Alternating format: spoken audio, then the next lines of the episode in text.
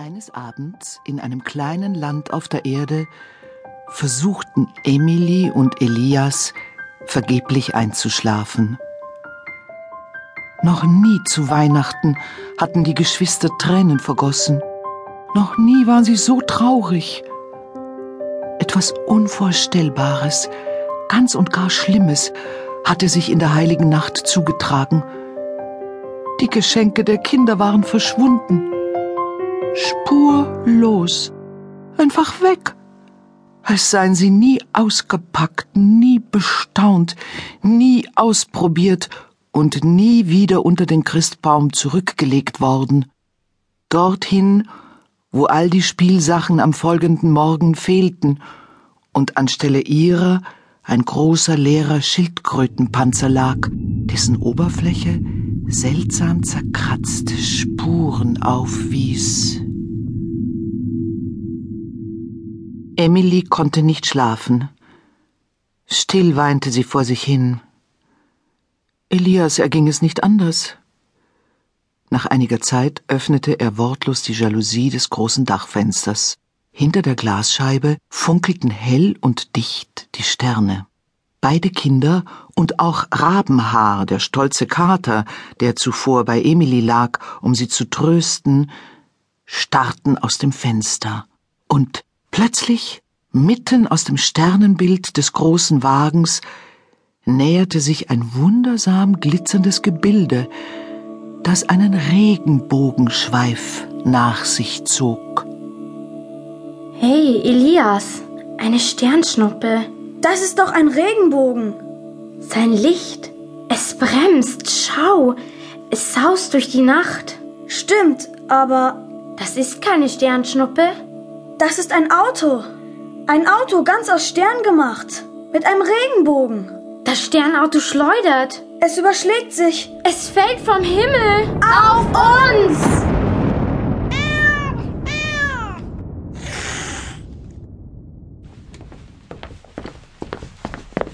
Hey. Hallo. Hallo? Die Geschwister schlichen zur Balkontüre. Niemand war zu sehen. Ist denn keiner zu Hause? Huhu. Wer bist du? Na, Danai. Danai im Sternenauto. Und du? Elias. Das ist meine Schwester, Emily. Habt ihr Süßigkeiten?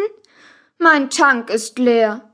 Pralinen, Gummibärchen, Lakritze, Konfitüre, Marzipan, eine Tafel Schokolade? Treibstoff für das Sternenauto. Wir haben nur Eiscreme. Hartgefrorene Eiscreme. Der Motor kann hartgefrorene Eiscreme ohne Probleme verbrennen. Damit kann das Sternenauto Lichtjahre fahren. Danai, unsere Weihnachtsgeschenke sind verschwunden. Gestohlen. Unterm Christbaum. Unterm Christbaum? Gibt es Spuren? Heute Morgen lag dort ein Schildkrötenpanzer. Donnerblitz und Sternengewitter. Die kosmische Maske. Oh, diese gemeinen Scheusale. Jetzt stehlen sie auch noch die Weihnachtsgeschenke der Kinder. Wir werden diese Geister der Verbrechen verfolgen. Elias öffnete vorsichtig die Balkontüre, um endlich zu sehen, wer da sprach.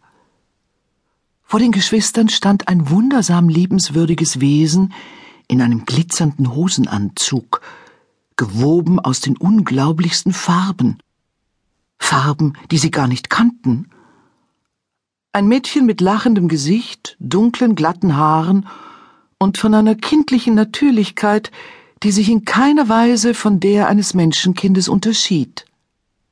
Auch erkannte man, wenn der Mond das Gesicht des Mädchens bestrahlte, Glitzersprossen, kleine lustige Sterne, die auf ihrer Nase tanzten.